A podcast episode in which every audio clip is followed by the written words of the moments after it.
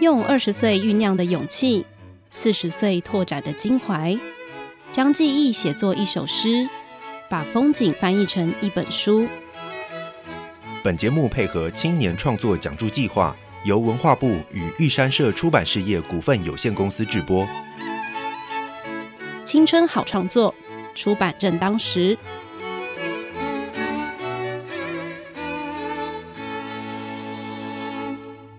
各位观众您好，我是玉山社出版公司总编辑魏淑珍。呃，我们今天来到录音室是要访问文化部人文及出版司司长陈英芳司长。呃，主要是我们要谈谈呃文化部他们在那个青年创作补助好这件事情这几年的呃发展的状况。哈，那我们先请陈司长跟大家打个招呼。好的，呃，魏总编，各位听众，大家好。呃，我是文化部人文及出版司的司长陈英芳，今天很开心可以跟大家见面。是，好，司长，那我们知道那个文化部这几年哈，在青年创作补助这个部分哈，做了非常多的努力哈，也非常有成效。那可是呢，可能是文学创作界的一些朋友比较了解，呃，文化部做青年创作补助这件事哈，他可能比较注意。那其他的人可能想要了解，可不可以请司长替大家呃做一些说明？嗯哼。呃，青年创作补助嘛，哈，呃，其实我们在做青年创作补助的一个初衷，就是觉得说，呃，其实创作者他就是内容的一个核心，也是最重要的呃关键的地方啦，哈。那我觉得政府很重要的一个角色，它其实就是打造一个环境，它是做一个基础的工程，是，尤其在出版法废止之后。这个角色更是要被凸显，所以我们是在不干涉一个创作自由的情况之下，又提到刚刚提到的几个这样的一个角色，我们如何的来协助创作者。啊，来去做呃这样子的一个呃给他的一个支持跟协助，所以呢，我们其实就呃在一百零六年的时候，我们就推出一个这样子的一个青年创作补助啊。那后来是改成奖励的方式啦。哈。最主要的情况之下的话，就是我们希望透过这样子一个奖助，让创作者，尤其是青年二十岁到四十岁的这样子一个青年，那不限文类。是那，但是我们特别会专注在类型小说的这个部分。那希望透过一个呃政府这样的一个支持，让他们可以呃自由的去创作。那当然也是希望在台湾的这样的一个出版的市场里面有个活水，有很多不同多元的文本的注入，大概是这样子。对，刚刚司长您提到哈，就是在。出版补助的这个呃，出版讲助的这这个部分哈，是以呃类型小说为主哈。那我们也知道，现在那个创作者哈，其实非常多元哈，可能已经不能用呃纯文学或者是大众文学哈，比较简单的分类哈。好像现在类别列列别越来越多哈。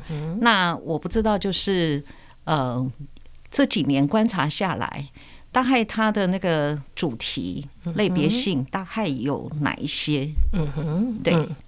其实我们因为青年创作这件事情哈，可能大家会觉得说，哎，为什么我们的青年创作要特别鼓励类型小说？是是。那当时其实应该是这样子，我们常常在讲说，一个文本其实是后来跨域的一个最主要的。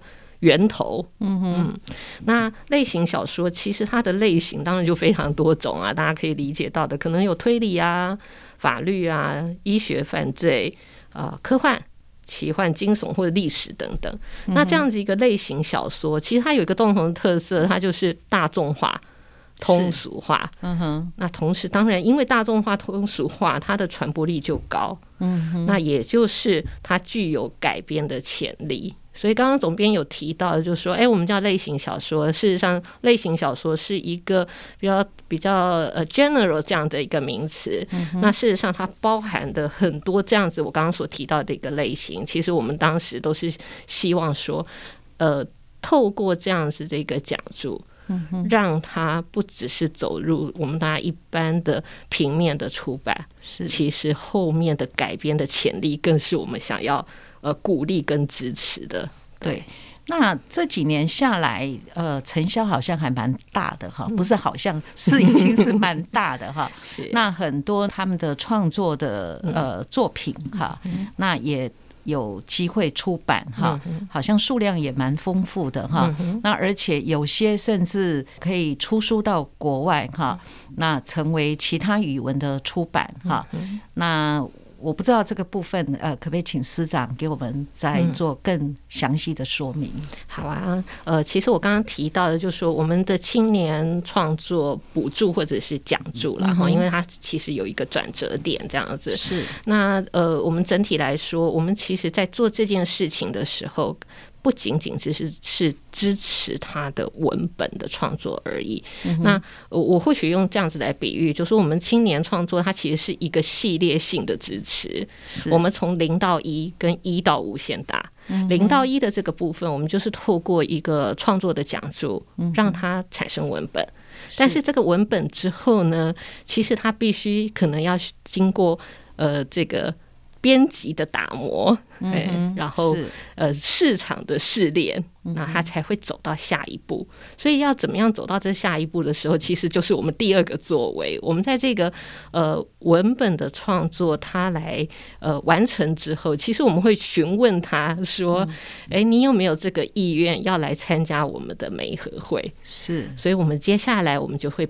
呃，如果他有意愿啊，那我们就会呃帮他举办媒合会，然后找呃这个出版社啊，那影视公司是，那甚至是说哎舞台剧的导演啊制作啊，甚至现在有网络连载的平台，是。我们可以想得到的，就是说一个文本之后可能拓展的通路，那我们就透过这个媒合会。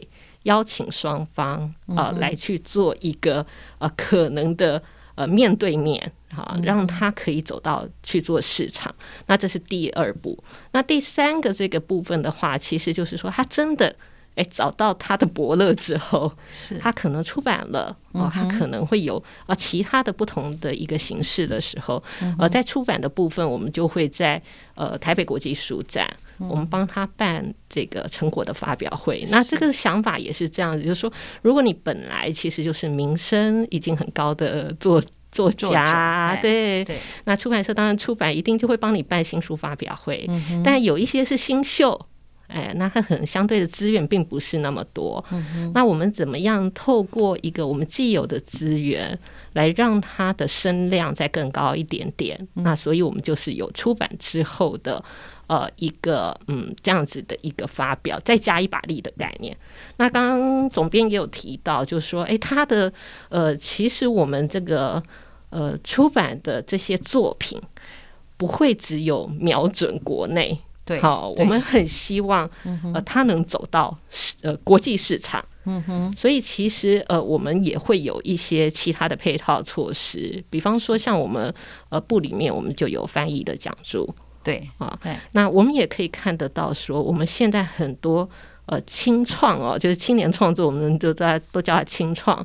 呃，在这个青创所讲述的作家的作品，其实他也在呃这个我们讲述呃就翻译讲述的支持之下，有好几个。那他其实就透过这个翻译的讲座去开拓了一个国际的市场啦，哈，是对。那所以呃，当然我们还有驻村，这个也是一个青年创作的支持。也就是说，我们在这个创作者的视野的打开方面，嗯哼啊，除了他自己的生命经验啊，因为我们可以看得到很多青年创作者他的一个作品，很多是扎根在地的，他书写他自己。的生命经验，不管是工作或者他的生活，嗯那呃，除此之外，他其实我们期待他透过我们的驻村到国外去的时候，他打开他的视野。对，我们也看得到很多呃，这个驻村作家出去之后，他产生了一个另外不同的呃作品来，呃，就是有不同的作品来产生。所以其实刚总编呃所提到的哦，我们不仅仅是一个讲座，而是之后。我们透过很多不同的政策工具，我们希望让这个作家本身创作更有多的养分，作品有更多的一个可能性。我觉得这个成绩也是相当可观诶。到目前好像已经有四十七部的清创讲座的作品，已经出版了。那最近我也注意到有一些已经出版的作者哈，比如说杨双子啊、陈伯清啊，他们现在正在国外做驻村的交流。嗯，好，那这个部分就刚刚师长讲的，就是对他们的生命的这种经验的丰富哈，或者是。体验好是非常难得的一一个过程哈。那然后呢，他们的视野整个也变得更开阔哈。最好的一点就是可以跟国外的创作者互动交流哈。那让我们的人的声音，我们的创作者的想法可以传达出去哈。所以这个这个部分真的是对创作者来讲是相当相当难得的。对。现在就是创作的那个题材哈，那丰富度真的是蛮多元的哈。那跟过去的经验比较不一样哈，就是现在很多年轻的创作者是非常大胆的，就是他们可以去尝试啊，比如说推理呀、魔幻啊、科幻啊，甚至那个历史的书写，都跟过去很不一样哈。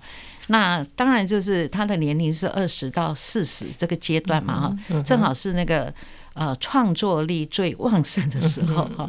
那我不知道师长您从他们的作品里头有感受到呃我们的年轻的一代跟过去的一代哈有什么很不一样的地方？对，是。呃，其实总编提到的哦，我就觉得真的也很有感呐哈。这个当时为什么要锁定这个青年二十到四十？我想从刚刚总编的这个提问里面就可以知道啦，哈。其实这是真的是一个创作很力很旺盛。对，而且就是他的思考方式其实还蛮活泼的，嗯，对。那所以其实我们在看这个这几年的一个创作者，除了他的题材，刚刚像呃总编有提到的，像杨双子啊，他就是结合历史，是啊。那陈柏清他就是呃最近那个尖叫连线嘛，哈，其实也结合了很多恐怖的元素，然后电影，然后他们也在驻村。嘛哈，那我觉得现在的创作者真的很特别一件事情。除了我刚刚讲的这件事情之外，我也观察到他们其实对于数位的这件事情，其实是非常熟悉。对，也很会运用的。是过去我们在做驻村的时候啊，可能呃大家出去的时候就非常的呃这个专注在于在地经验的吸取，或者是个人的一个创作。那当时那个数位工具也不是那么的发达啦，哈。但是刚刚提到的，像这两位作者，还有其他的作者，他们其实现在几乎就是同步在网络上连线报道，真的对对，他们的动动态真的是非常。很很容易就接受到，对，很容易就接受到，甚至呃，我自己也默默在追寻他们的驻村笔记。嗯，对。那其实，在这里面的时候，我觉得这是一个很好的一个互动。我们看得到他吸取了什么样子的养分，他透过他们的驻村笔记里面，我们也看到说，哎。哪些事情我们可能可以再多帮一把的？是，或者是说，其实我们有很多的外管，或者是说，我们现在呃文策院负责是国际市场的推动。嗯哼，哎，那这件事情我们可不可能跨单位的呃来一起整合更多的资源？既然我们已经送了这些驻村作家出去，是对，我们有更多的资源呢来去做一个呃这个结合哈。那这个当然，我们如果待会有时间可以再去做分享。那回过头来就是说我。们在看这个青年创作的时候，所以除了刚刚提到的一个活泼的呃这个创作的一个个性或者是潜力之外，对数位工具的掌握，我觉得还有一点还蛮特别的，就是呃我们观察到现在青年创作创作者本身就非常的斜杠跟跨域。真的，真的，像我们最近所办的一个科幻主题的发表，呃，我那次去参加完以后，我就转头跟同仁家说，哇，他都不是单纯的文字创作者、哎、嗯是。有本身就是动画的导演、舞台剧的编剧，对，那就因为他本身就已经很斜杠了，所以他所写出来的作品其实真的是充满了想象力，甚至在那一次的发表会里面，呃，他们很勇敢的尝试新科技。把他们的文本里面有一个作者就说：“哎，我今天所发表的简报，所有的图我都是叫 AI 绘图出来的。他就会把他把他这个作品里面的关键字，嗯，丢到 AI 里面产生这个图片。哦，对，那那甚至就说，因为他的斜杠是的这样的一个角色，扩展了他的被改编跟跨域的可可能能性性。对，缩短了那个时程。我其实看到很多，我觉得他本身一开始在创作这件事情的时候，他已经想象到后面可能被怎么样去做运用了。嗯，那这件事情，因为本身创作者就有所想象，嗯哼，这件事情让跨域更成为可能性，更有可能性这样子嗯。我我个人的观察就是说，现在去呃创作的这些年轻的一辈，呃，我觉得他比我们这一代或者更年啊，譬如说他们是二十到四十、四十到五十或者五十以上的，可能给自己比较多的框架。好，很多事情做到一个程度，就不敢去触碰，不敢去讨论，或者不敢去书写。好，那现在这个年轻的时代，当然第一个哈，他们他们是生长一个更自由、哈更开放的一个时代。然后呢，他们又熟悉各种科技的产品，那他们懂得去掌握或者去运用。哈，那最不一样的就是，可能现在的父母或者师长给他们更大的空间，哈，所以他们更愿意放胆，嗯，去做各种不同的发挥跟尝试。嗯，这这是我自己了哈。是啊当然有时候看到会蛮吃惊的，说哇，怎么会是这样的写法呢？哇，怎么会有这样的主题呢？哇，怎么会想到呃这样的呃切入角度嘛？对对对，他们的角度哈，或者各种不同的表现，嗯，对，有时候会蛮吃惊的，对，我想从那个魏总编的角度来看，更更是呃呃更能接触到这种关键啦。嘿对，您就是直接面对出版市场的，接触到很多作者啦。哈。对，那其实我刚刚也想到有一点，除了他非常的这个呃。开阔好了，对，或者是说拥抱新科技好了。其实我们也可以看到，在这几年的青年创作者，哎、其实他很扎根在地耶。嗯嗯，我举几个例子，就是说，呃，我们看呃这个呃获得我们讲助后来，或者是后来真正呃跨入出版市场的，其实我们看到很多开始去注意到这块土地的一个多元性，是而尝试用一个这一块土地上本来就是有的多元语言去做创作，嗯哼，而不是只有去用华语了。对，那我举几个例子，像我们第一个呃，就是我们讲座后来出版的《洪明道》。的等路，嗯，我觉得它就是一个第一本，我们看到就是说，哎，它它里面的这个书写的文字里面，其实他是一个非常年轻的医生，对，但是他的书写里面，他其实就忠实去呈现一个说，你现在这块土地上面，你有用华语，其实你有用台语，自然的把它融融合在一起，对，不是纯台，也不是纯华，嗯哼，它就是一个现自在然语，对，就是一个自然呈现的一个这块土地上会出现在你我生活这样子的一个面向，其实它非常的日常，嗯非常的生活性，也很忠实的呈现。那比方说像张世新，他的海事，其实他就是嗯，对他其实就呃融入客家。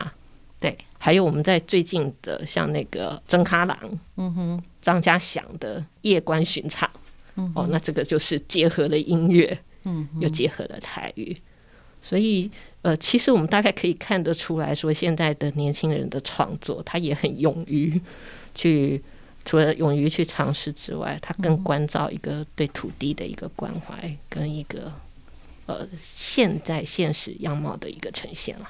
对，我觉得很不容易啦。就是说，他们呃愿意呃踩在我们自己的土地上，然后去做各种发挥哈。那刚刚师长您讲到哈，譬如说洪明道，我第一次看他的作品的时候，我以为他是一个老先生，真的，因为他的文字我第一次读到，我正好也是参加一个。什么样的一个活动啊？读到，哎，我我他的文字我一看就喜欢哈，因为非常的好读。嗯，可是你又觉得他有一种古典的一种一种味道。嗯，好，那我以为他是五六十岁，可能更老。后来知道他才二三十岁的一个年轻医生。是，我第一次看了几年前了哈，真的还蛮吃惊的。我不知道他们怎么会。呃，发展出那样的一个文字风格，还还还蛮有意思的。对对，的确，是。我觉得那个社会关怀，大概也可以在我们的这种呃青年创作里面看到。因为除了呃明明呃就是医生，他也来创作。对，对我们也有那种呃，应该是社区里面的可能社工啦。对，那他就是他自己工作的这个经验哦，那他把他这个。幻化成啊，他的书写，像屋檐下的教会，其实后来得到书展的台北书展的大家奖，对。对，嗯，我们就有很多，那也有那种跨国的，嗯，对，女性的书写这种，嗯，我觉得相当难得的就是说，它的类型非常非常丰富，然后呢，那个主题哈，很多我们过去可能没有人去写它的。啊，或者没有人去注意到的，慢慢都出来了。好，那让那个呃创作这一块变得更多元丰富，然后啊，我们可以触碰到更多的议题。好，这个部分我觉得其实是蛮不一样的。哈，那甚至他们可以因为有青年创作的奖助或者补助，他们可以有一段时间。可以专心的去完成他们的作品啊，可能就不需要啊，先去 赚赚钱 赚生活费哈，也许可以半年或者一年哈，可以去比较专心写作，那写出更好的作品哈。这个这个我是觉得文化部的啊青年创作讲助办法的确是帮助很多的年轻创作者哈，这这是我自己的。观察跟感受，对，听到魏总编这么讲，我就放心了。的确，的确是这样，而且有很好的成绩哈。那个，对呀，我觉得像杨双子哈，我刚刚讲到，因为他这几年的确，他把他的历史书写哈，那跟旅行，然后跟呃他其他的呃延伸出来的创作，嗯，都一个一个出来哈。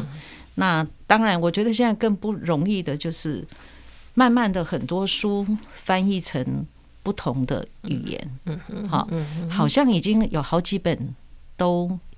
有其他的那个语言语言版，对对对？对对，像杨双子的这个呃台湾漫游录吧，对，他就已经日语版是已经出版了，是。那英语版的版权，呃，这个我们是看那个春山出版社很开心的分享啦，哈，他其实对他其实发布这个呃英语版的售出，而且我们从他那个。呃，分享的资讯里面，我们也很惊喜的发现啦，这个其实英语版的售出这件事情，其实是可以呃产生更多涟漪的。对比方说，他就分享说，哎，他在版权交易的平台上面，因为登录了这个呃英语版的交易资讯，其实他就呃引来了呃瑞典、荷兰出版社的呃探寻，甚至有 Netflix。的书探的探寻。是。那事实上，我也从因为法兰克福书展刚刚结束嘛，哈，那呃也拜这个数位工具之赐哦，我们常常就可以同步大家知道一下大家在书展上面的一个情形，像呃这个呃光磊啊，他其实也有分享，就像我们的清创里面有一本这个称为怪物之前是。啊，那呃当然我们之前已经知道说他已经这个呃售出影视的版权了，那我们也从光磊的分享里面看得出来说，哎，这次在法兰克福书展里面，其实呃可能美国的出版社。呃的审书报告里面，对于成为怪物之前就有很高的评价，所以我们也很期待说，哎，他除了呃这个嗯呃拍摄成影视之外，其实也能有英语版的更进一步的一个发展。因为我们从呃翻译的这样的一个市场来看的时候，当然我们期待有非常多种不同的语种，但是呃看起来这个英语啊这个是重要性可能是。呃，更是我们所期待的这样子。对，因为英语毕竟是全世界最通用的哈。那有英文版，可能呃其他的那个触角哈，就是各地的触角就会伸展出去哈。是的。那呃比比较值得呃开心的就是说，呃台湾的那个声量或者能见度。好像因为呃有机会哈，把把一些书出成英文版，然后更被看见。好，那好像我听说文化部现在对翻译的这个哈，就是清创之后，然后有机会把一些好作品也送到世界各地去，是不是出成英文版？是是，哎，其实就是哦，我们刚刚也有呃跟各位听众朋友提到的啦哈，那就是说呃，这个他一旦呃从青年创作或者其他的创作变成是书的形式的时候，对，那我们有另外一个翻译的补助，那这个翻译的补助事实上是只有国外出版社可以来申请，嗯哼，哎，那我们会有用非常多不同的。呃方式去告诉国外出版社。是。啊，那比方说我们这个呃补助这个补助要点呃，可能每年十四月跟十月的公告。啊，那我们第一个除了公告发新闻稿这种大家可以想得到的一般的形式之外，那我们通知驻台的这个的各各国的代表处，是我们透过我们的驻外单位，嗯，我们请驻外单位也去。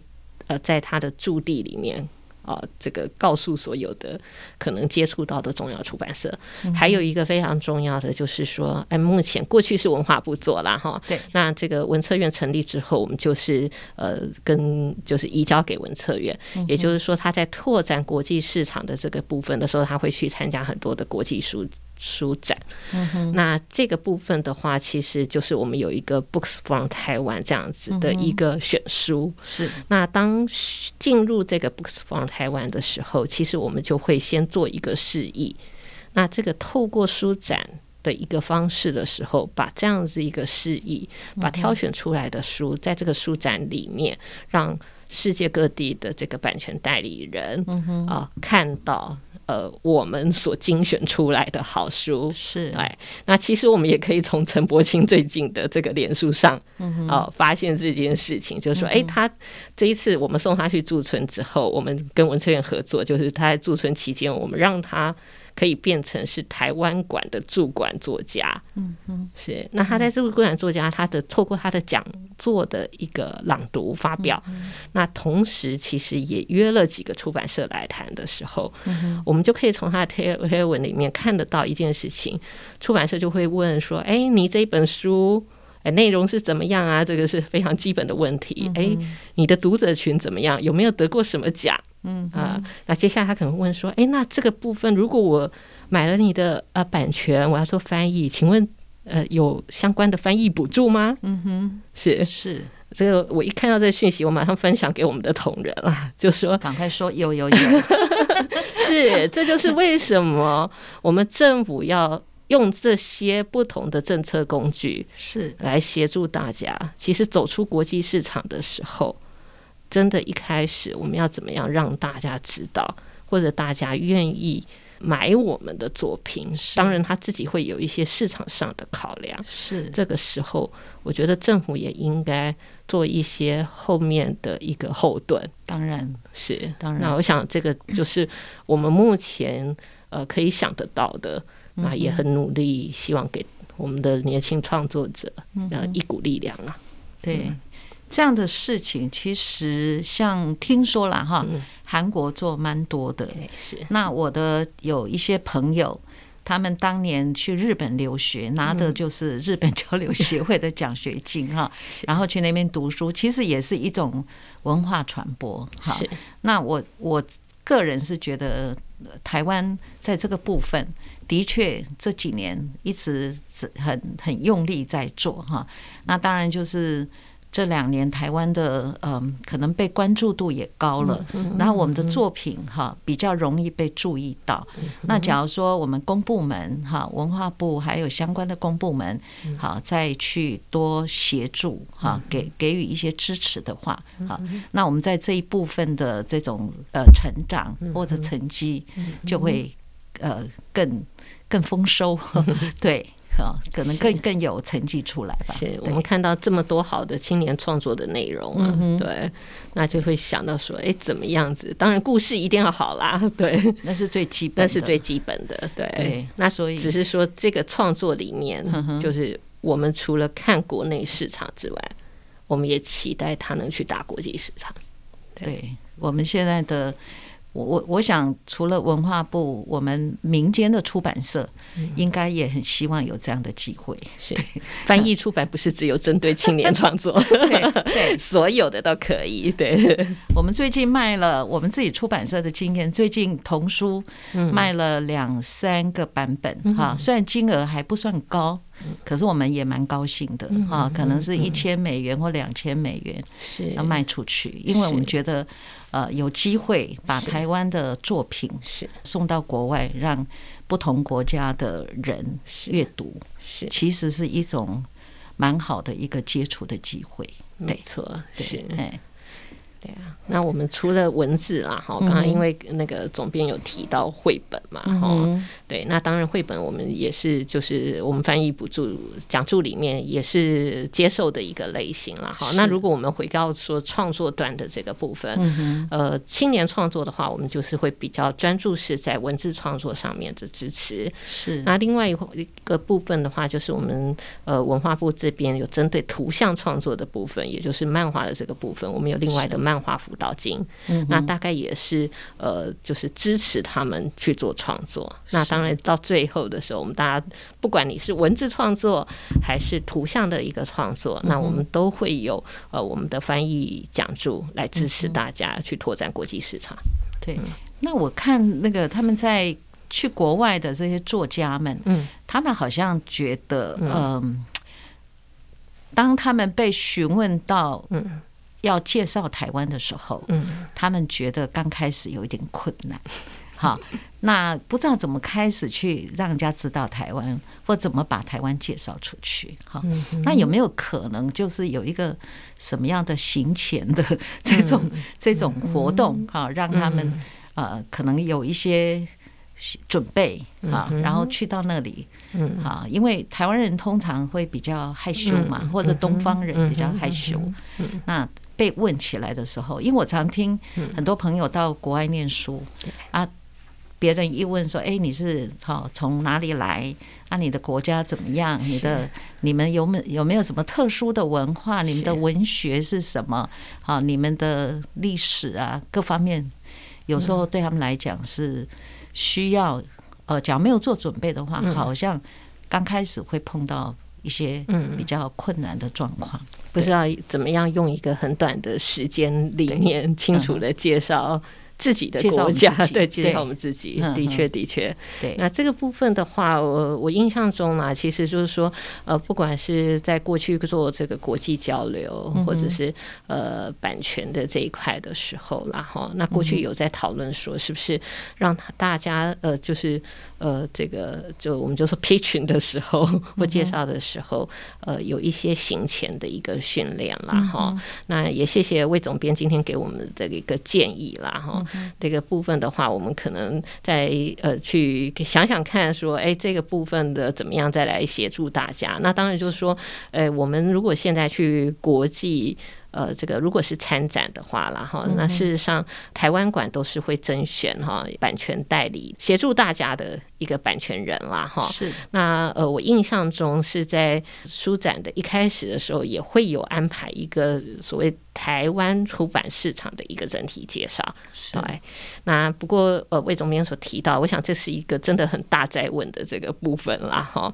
我们在生活在这块土地上的每一个人，对于自己这。这块土地的认同跟怎么样呃，去清楚简要的去介绍我来自哪里，我的特色是什么？嗯哼，啊，那这个我想这个是都是非常基本，也是需要时间上面的一个累积。那接下来才会去介绍说，哎，我自己的作品的特色是什么？是是，对，否则的话，其实也很难彰显出一个台湾独特的一个风景跟自己呃独特的一个特色。这样是嗯，好。那今天非常谢谢文化部人文与出版司的陈司长来到我们的节目哈，接受访问，谢谢你。希望经过这样的一个说明，大家对呃文化部目前在青年创作讲座这个部分有更清楚的一个认识哈。